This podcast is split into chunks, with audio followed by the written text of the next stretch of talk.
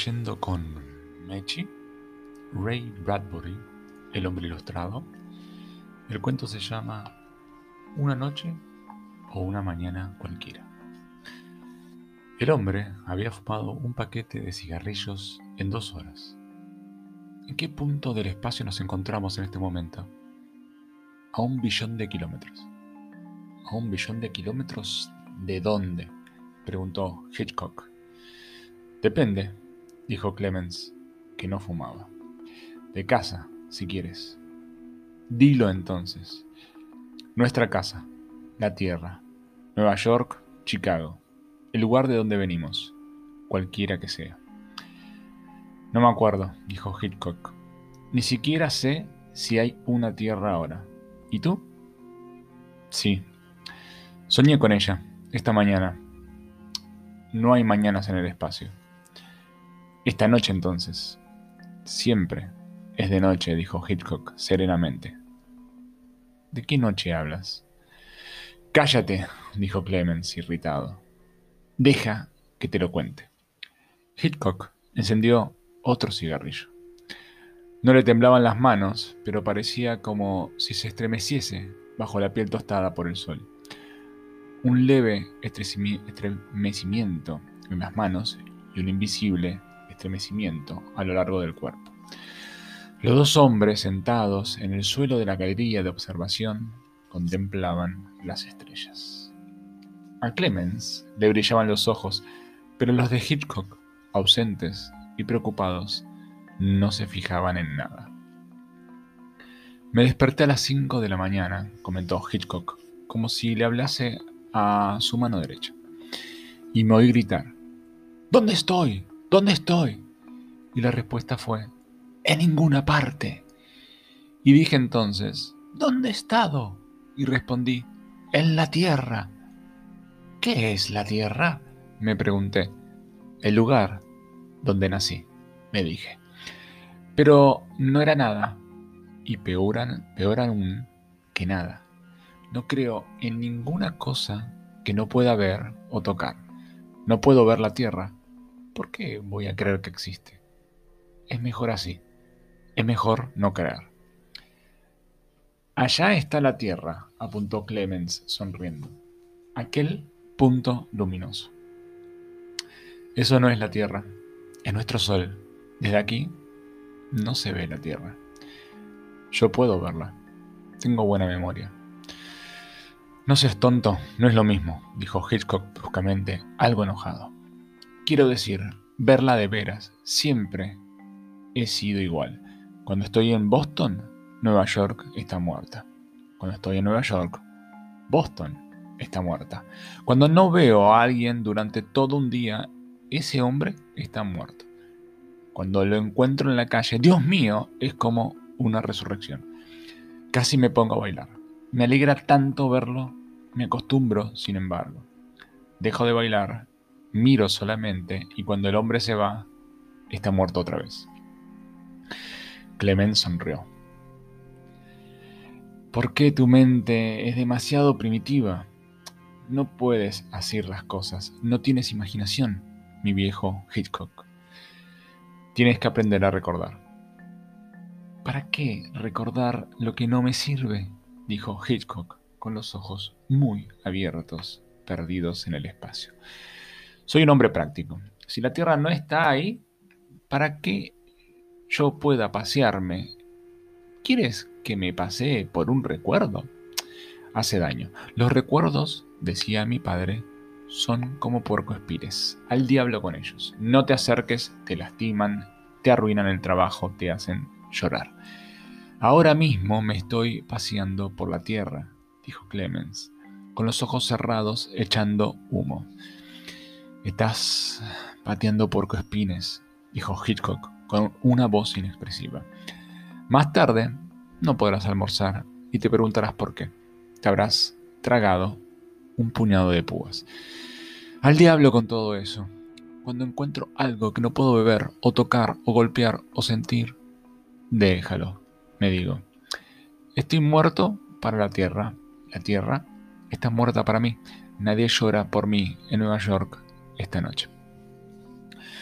Olvidemos Nueva York. Aquí no hay estaciones. El invierno y el verano han desaparecido. No es primavera ni otoño. No es una noche o una mañana cualquiera. Solo espacio y espacio. En este momento solo existimos la nave, tú y yo. La única cosa de la que estoy seguro. Y solo creo realmente en mí. Eso es todo. Voy a poner una moneda en el teléfono ahora mismo dijo Clemens sonriendo y moviendo los dedos en el aire. Hablaré con una amiga de Evanston. Hola, Bárbara. El cohete siguió atravesando el espacio. La campana del almuerzo sonó a las 13.05. Los hombres corrieron en silencio con sus zapatos de goma y se sentaron a las mesas almohadilladas. Clemens no tenía hambre. ¿Has visto? ¿No te lo he advertido? exclamó Hitchcock. Tú y tus condenados porcoespines, déjalos de una vez por todas. Fíjate en mí, cómo devoro la comida. Hitchcock hablaba lentamente, con una voz mecánica y sin humor. Mírame. Se llevó a la boca el pastel que quedaba en el plato como si examinase su, su textura.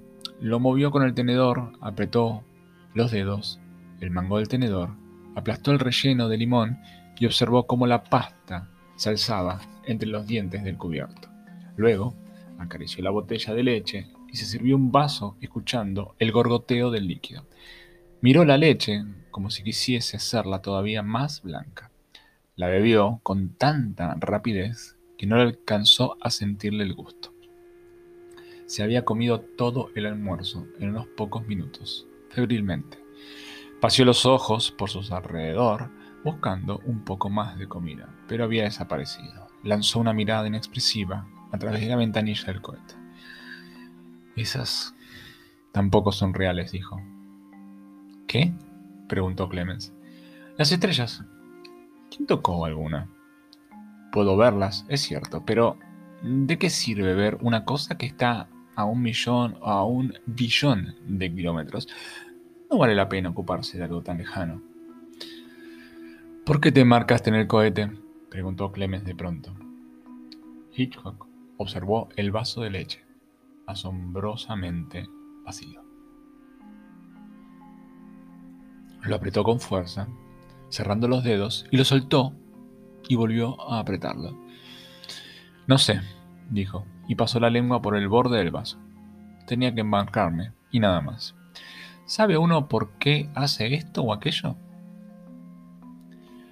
¿Te gustan los viajes por el espacio? ¿Ver otros lugares? No sé. Sí. No. No ver otros lugares. Estar en ellos. Hitchcock trató por primera vez de enfocar algún punto, arrugando los ojos y adelantando la cara, pero era algo demasiado borroso y distante. Se trataba ante todo del espacio, tanto espacio. Me atraía la idea de esa nada arriba, y esa nada abajo, y esa nada entre ellas, y yo en medio de la nada. Nunca me lo explicaron de ese modo. Yo lo explico así. Hitchcock sacó un cigarrillo, lo encendió y comenzó a aspirar y echar humo, una y otra vez. ¿Qué clase de infancia tuviste, Hitchcock? Dijo Clemens. Nunca fui joven. Lo que fui, o pude ser, está muerto. Volvemos a tus porcoespines, Clemens. Gracias. No quiero que me atraviesen de parte a parte. Siempre pensé que uno muere todos los días y que los días son como cajones. ¿Comprendes?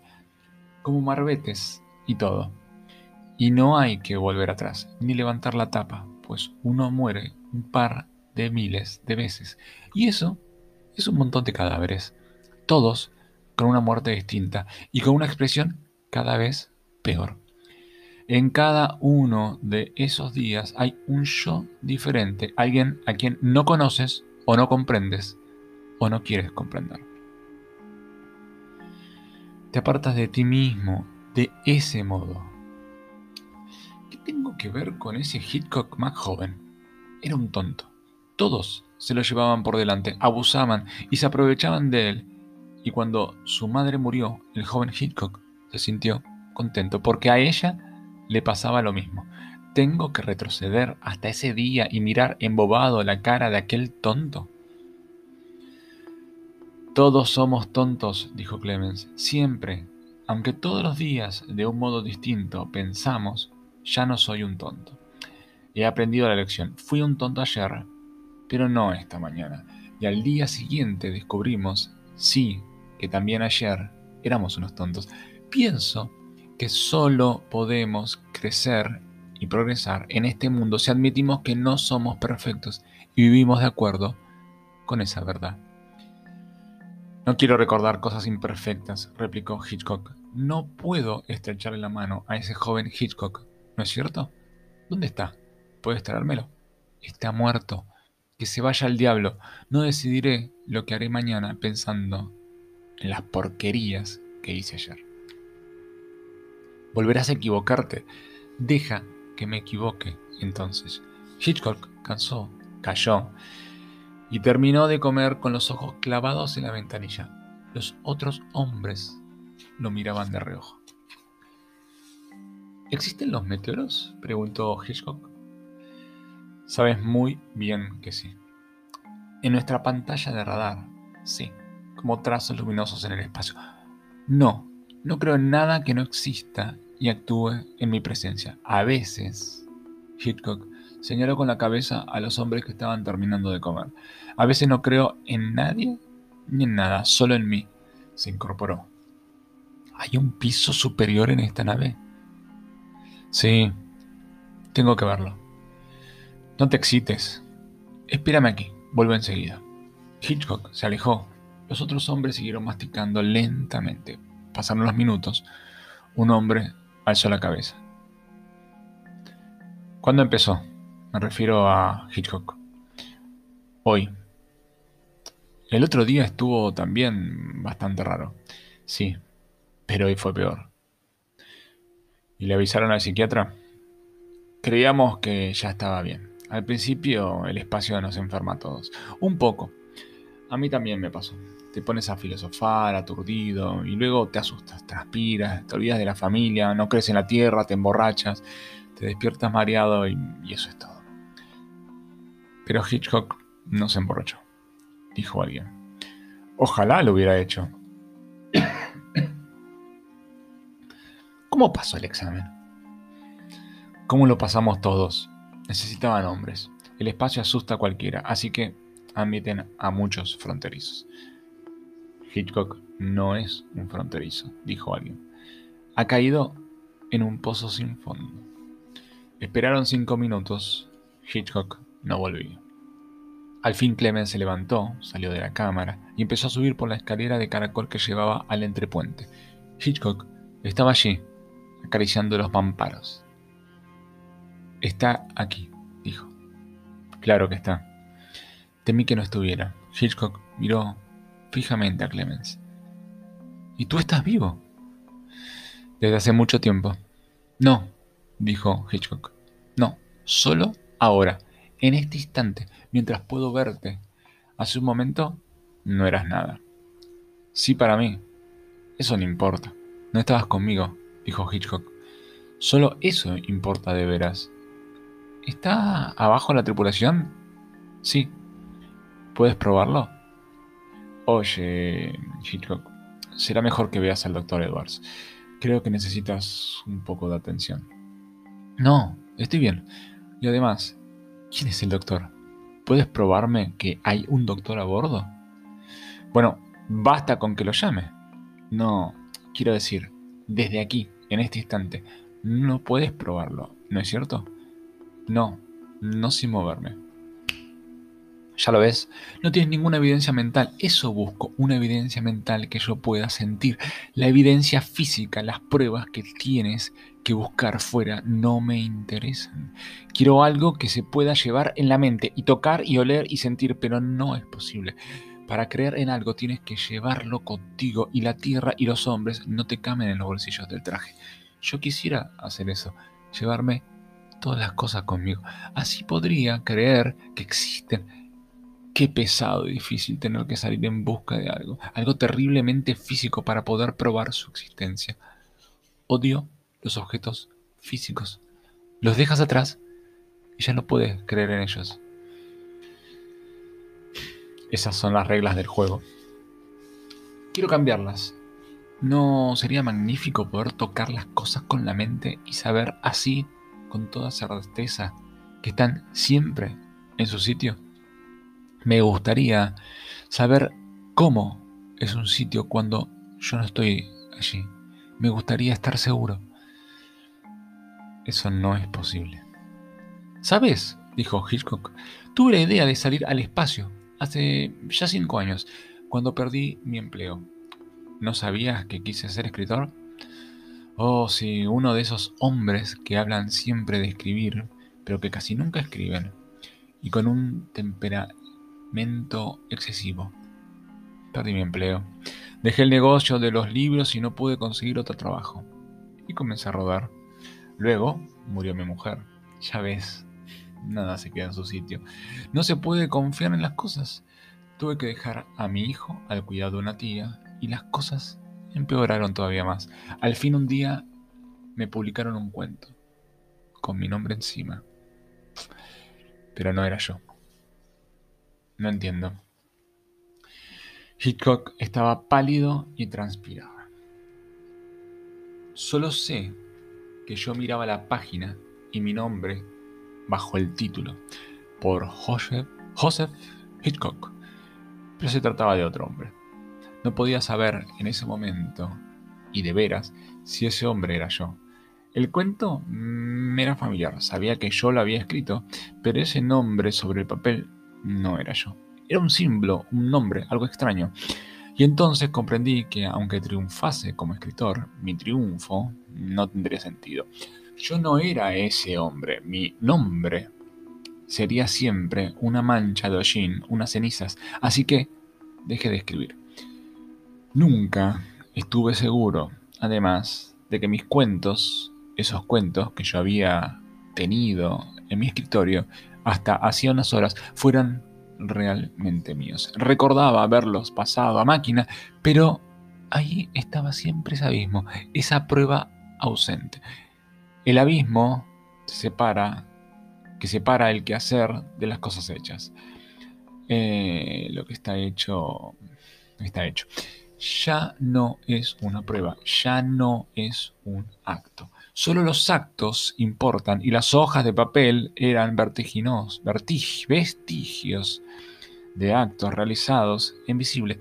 Solo los actos prueban algo y ya no existen solo me quedaba el recuerdo y yo no podía confiar en la memoria. ¿Puedo probar ahora que escribí esos cuentos? No. ¿Puedo hacerlo acaso algún escritor? No. No, realmente.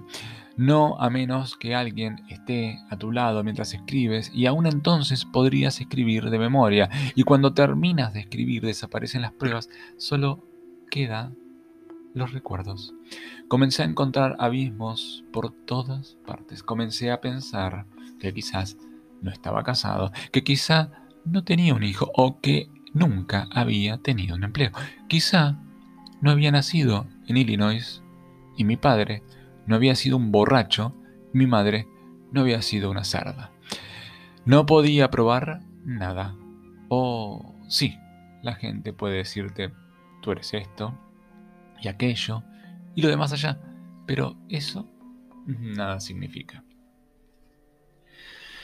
Tendrías que alejar de tu mente ese tipo de cosas, dijo Clemens. No puedo.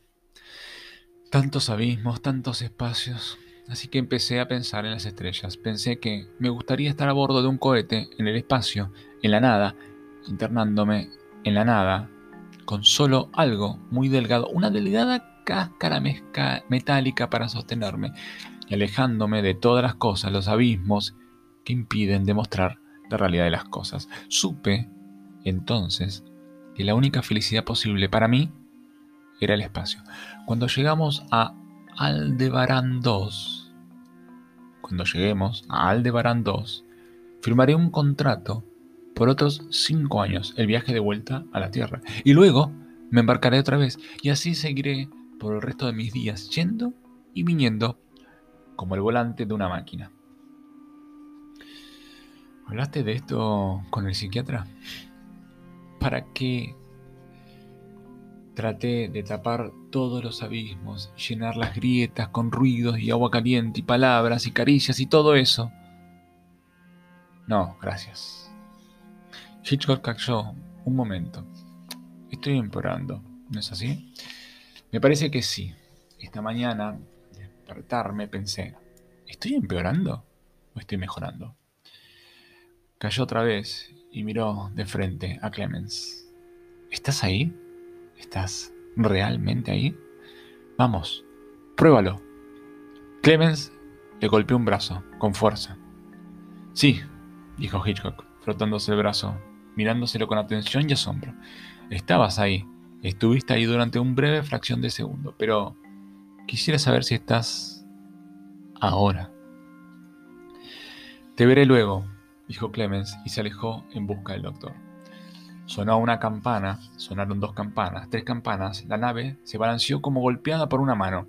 Hubo un sonido de succión, el sonido de una aspiradora. Clemens oyó unos gritos y sintió que el aire se enrarecía. El aire huía, silbándole en los oídos. De pronto no hubo nada, nada en su nariz, nada en sus pulmones. Se tambaleó y el silbido se detuvo. Oyó que alguien gritaba, ¡Un meteoro! Ya está tapado, dijo otro. Así era.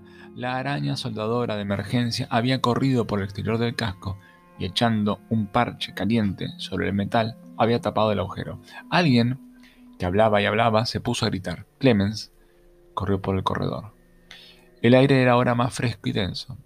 Clemens llegó a un mamparo y vio el agujero recién cerrado en el casco de metal. Vio los fragmentos del meteoro desparramados por el cuarto como pedazos de un juguete. Vio al capitán y los tripulantes y un hombre que yacía en el suelo. Era Hitchcock. Tenía los ojos cerrados y lloraba. Trató de matarme, decía una y otra vez. Trató de matarme. Lo pusieron de pie. Estas cosas no pasan, ¿no es cierto? Vino hacia mí. ¿Por qué? Bueno, bueno, Hitchcock, dijo el capitán de la nave. El doctor estaba vendando una herida que Hitchcock tenía en el brazo. Hitchcock abrió los ojos y vio a Clemens que lo miraba fijamente. Trató de matarme, dijo. Sí, ya sé, dijo Clemens. Pasaron 17 horas. La nave seguía moviéndose por el espacio.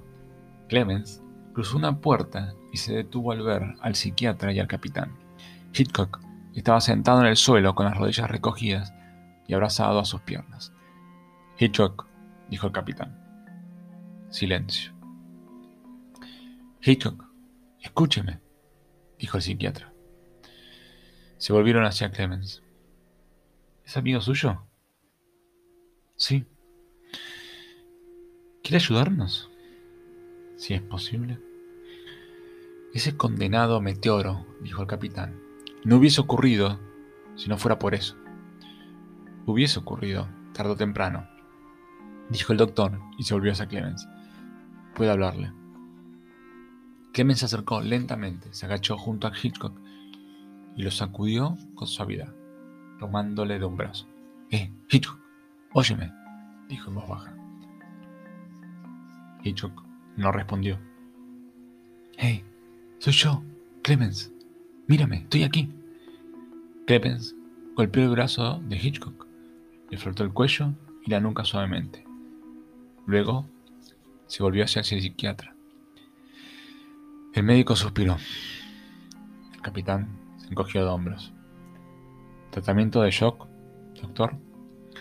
El psiquiatra asintió con un leve movimiento de cabeza. Comenzaremos antes de una hora. Sí, pensó Clemens. Tratamiento de shock.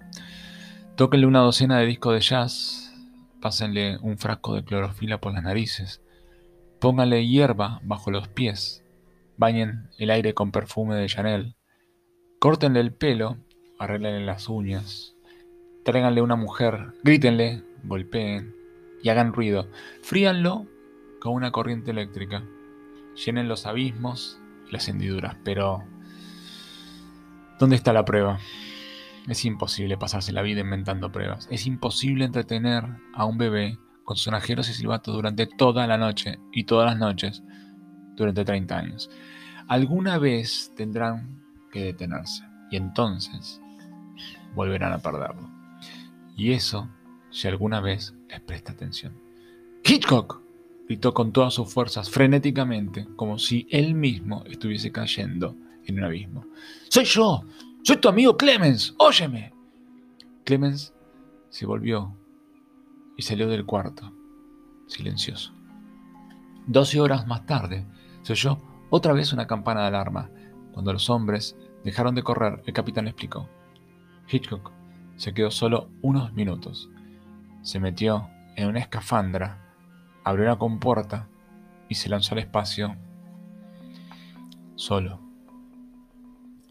Clemens echó una mirada a través de los vidrios, vio una mancha de estrellas y una distante oscuridad. ¿Está fuera ahora? Sí. Detrás de nosotros, a un millón de kilómetros. Jamás lo encontraremos. Supe que estaba fuera cuando oí su radio en nuestro cuarto de control. Se hablaba a sí mismo. ¿Y qué decía? Algo así como, ya no existe la nave, nunca existió, ni la gente, no hay nadie en todo el universo, nunca hubo nadie, ni planetas ni estrellas. Eso decía. Y luego algo acerca de sus pies y sus piernas y sus manos. No más manos, decía. Ya no tengo manos, nunca las tuve, ni cuerpo, nunca lo tuve, ni boca, ni cara, ni cabeza, nada, solamente espacio, solamente el abismo. Los hombres se volvieron en silencio y observaron por la ventana de vidrio las remotas y frías estrellas. Espacio, pensó Clemens. El espacio que tanto le gustaba a Hitchcock. Espacio con nada arriba, nada abajo, mucha nada en el centro, y Hitchcock que cae en medio de esa nada hacia una noche cualquiera, hacia una mañana cualquiera.